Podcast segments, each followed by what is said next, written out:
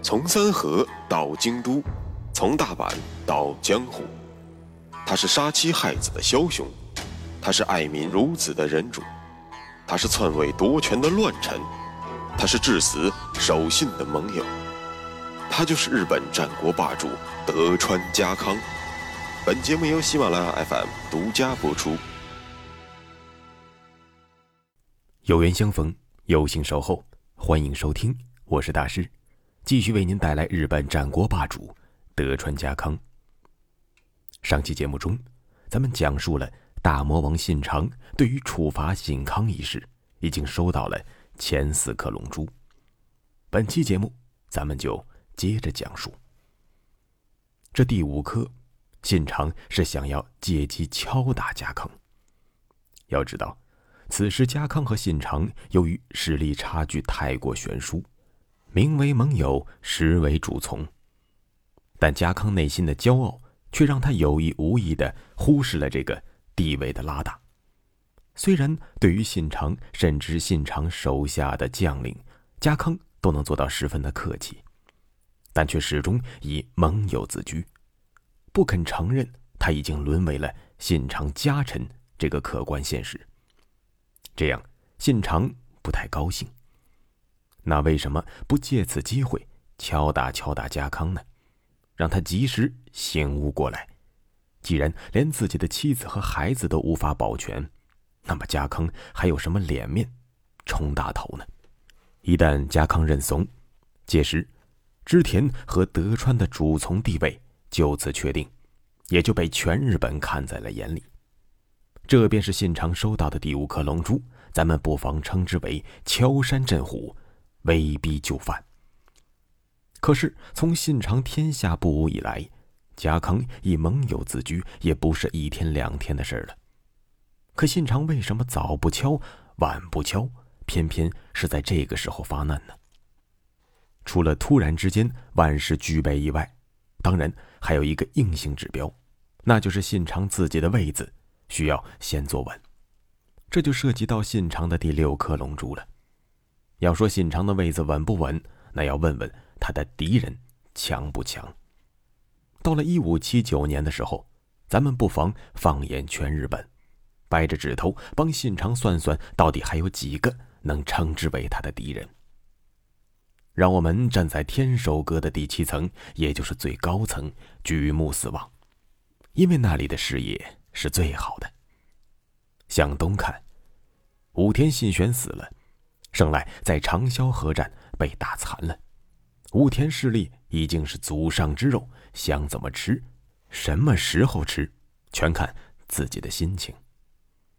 向东北看，随着上山迁徙的暴毙，上山时再也无力向西争雄，那么这个威胁也自然也就土崩瓦解了。向东南看，虽然小弟家康身边。躺着一头雄踞关东八州的北条巨兽，但貌似这头巨兽始终没能睡醒，或者说他一直在装睡。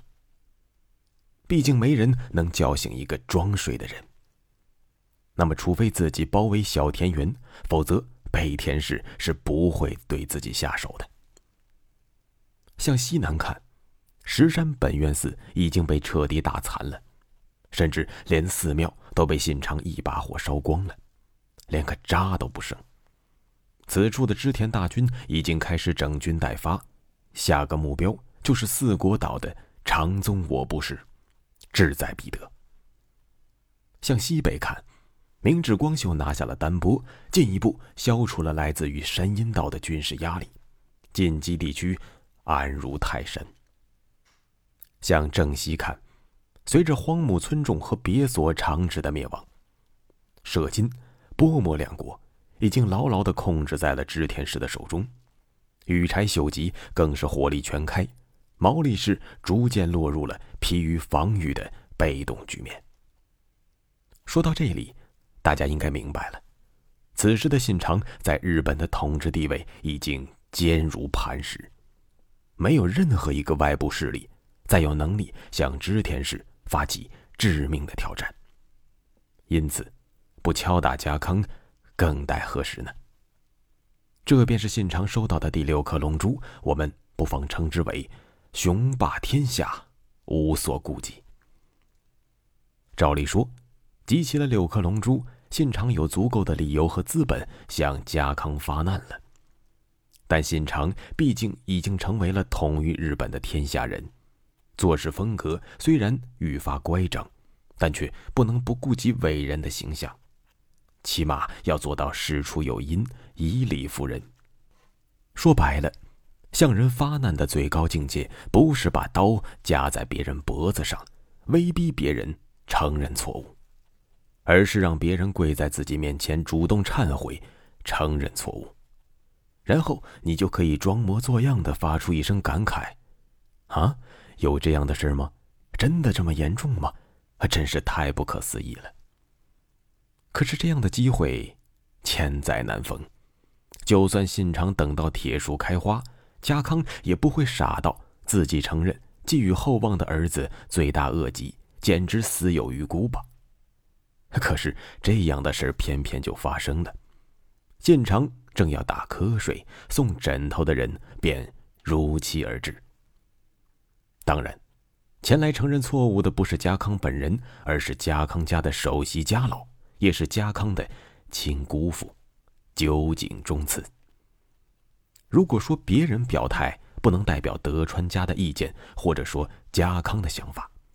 那么酒井忠次却可以，因为酒井从家康的祖父清康起，便已经追随松平家忠贞不二，并且作战勇猛，于是才会被清康收为了女婿，辅助三代主君。可以说，忠次在德川家的地位仅次于德川家康本人，所以他的话就有分量了。他的意见就可以代表德川家的意见，这就要出事了。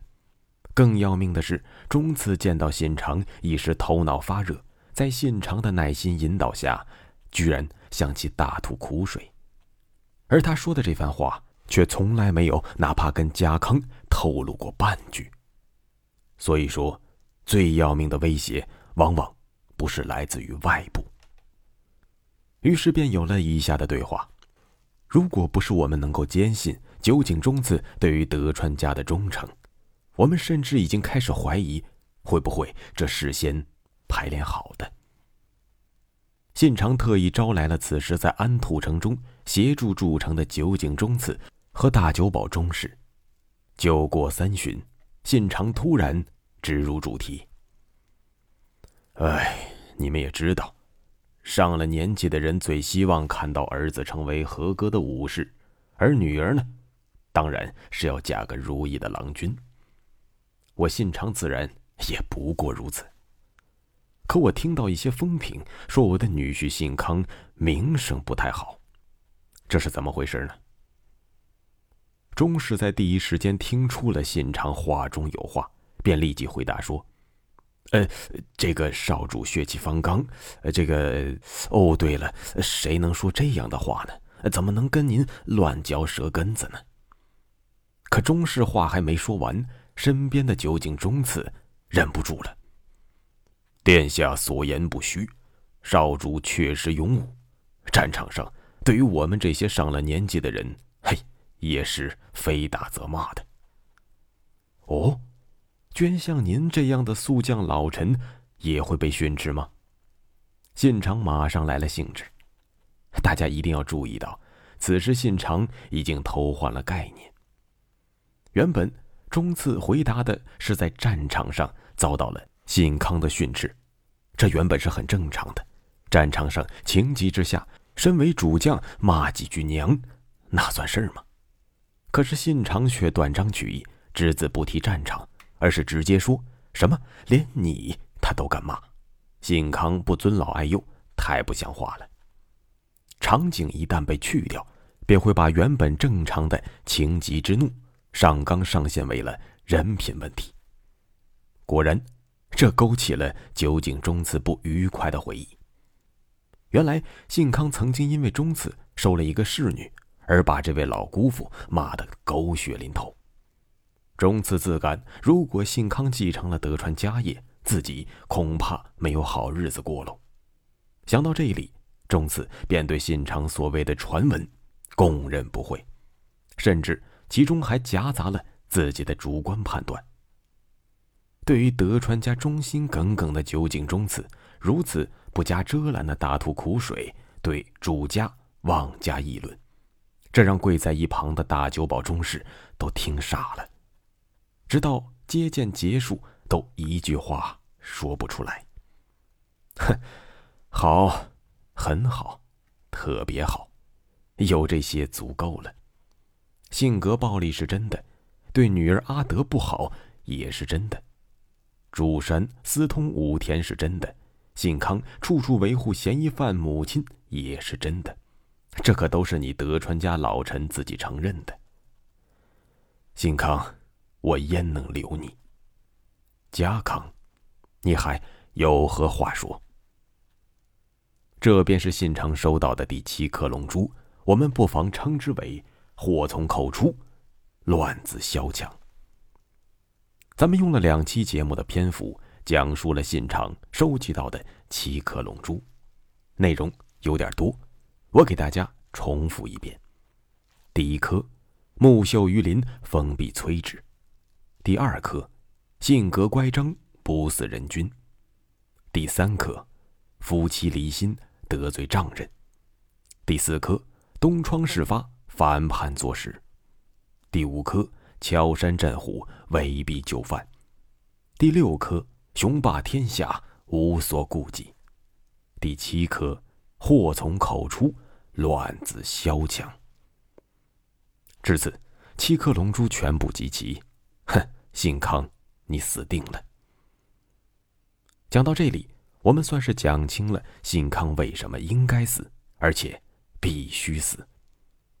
之后，家康作为父亲。做法充满了无奈。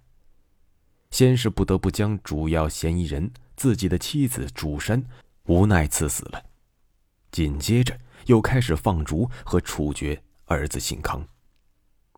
当然，虎毒尚且不食子，在此期间，家康曾经准备让信康在押解途中逃走的，于是他便几次三番的示意执行者放信康一马，但是执行者。却不能会意，信康也不愿逃离，于是便只能落得个切腹自尽的下场了。